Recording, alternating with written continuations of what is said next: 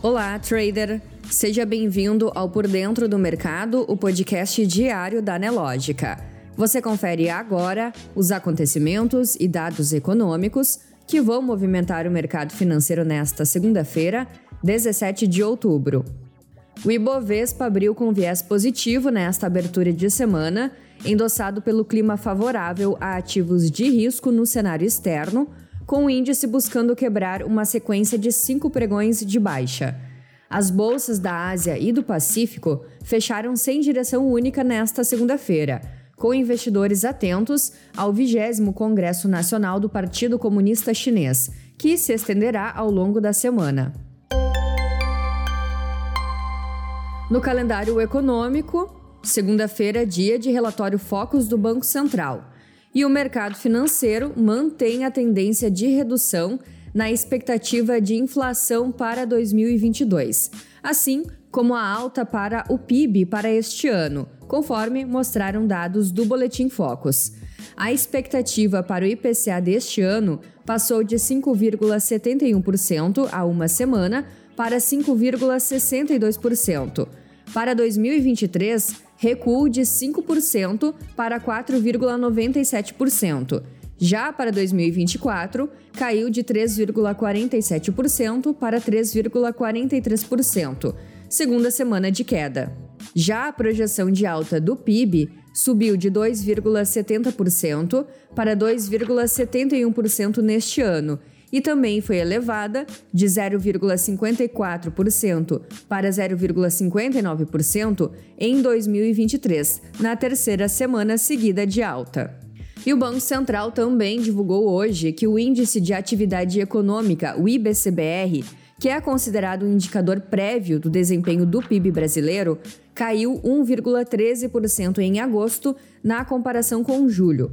A queda veio mais forte que a esperada pelo mercado, que projetava recuo de 0,5%, e interrompeu dois meses de crescimento. Em julho, o indicador teve alta de 1,17% na comparação mensal.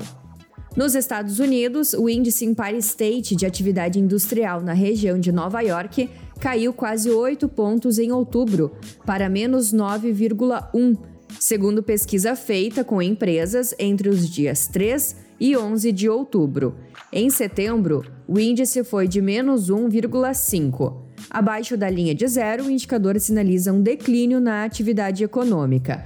O resultado veio pior que o esperado. O mercado esperava um índice negativo de menos 4. Segundo a pesquisa, 23% dos entrevistados relataram que as condições dos negócios melhoraram no mês e 32% disseram que as condições haviam piorado.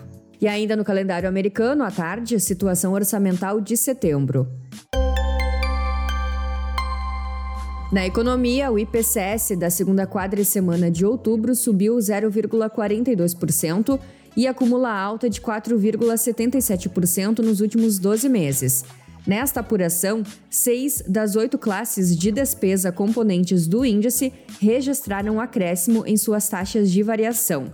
A maior contribuição para o resultado partiu do grupo Transportes, cuja taxa de variação passou de menos 2,20% na primeira quadricemana de outubro para menos 1,59% na segunda quadricemana de outubro de 2022. Na área internacional, o Banco Central da China manteve suas principais taxas de juros estáveis nesta segunda-feira, o que pode significar o mesmo padrão de manutenção para as taxas de empréstimo de referência no final deste mês. O Banco do Povo da China injetou 500 bilhões de yuans, ou 69,6 bilhões de dólares, de liquidez por meio de sua linha de crédito de médio prazo, de acordo com um comunicado oficial em seu site. No mercado financeiro, o Ibovespa seguiu o movimento da abertura e operava em alta.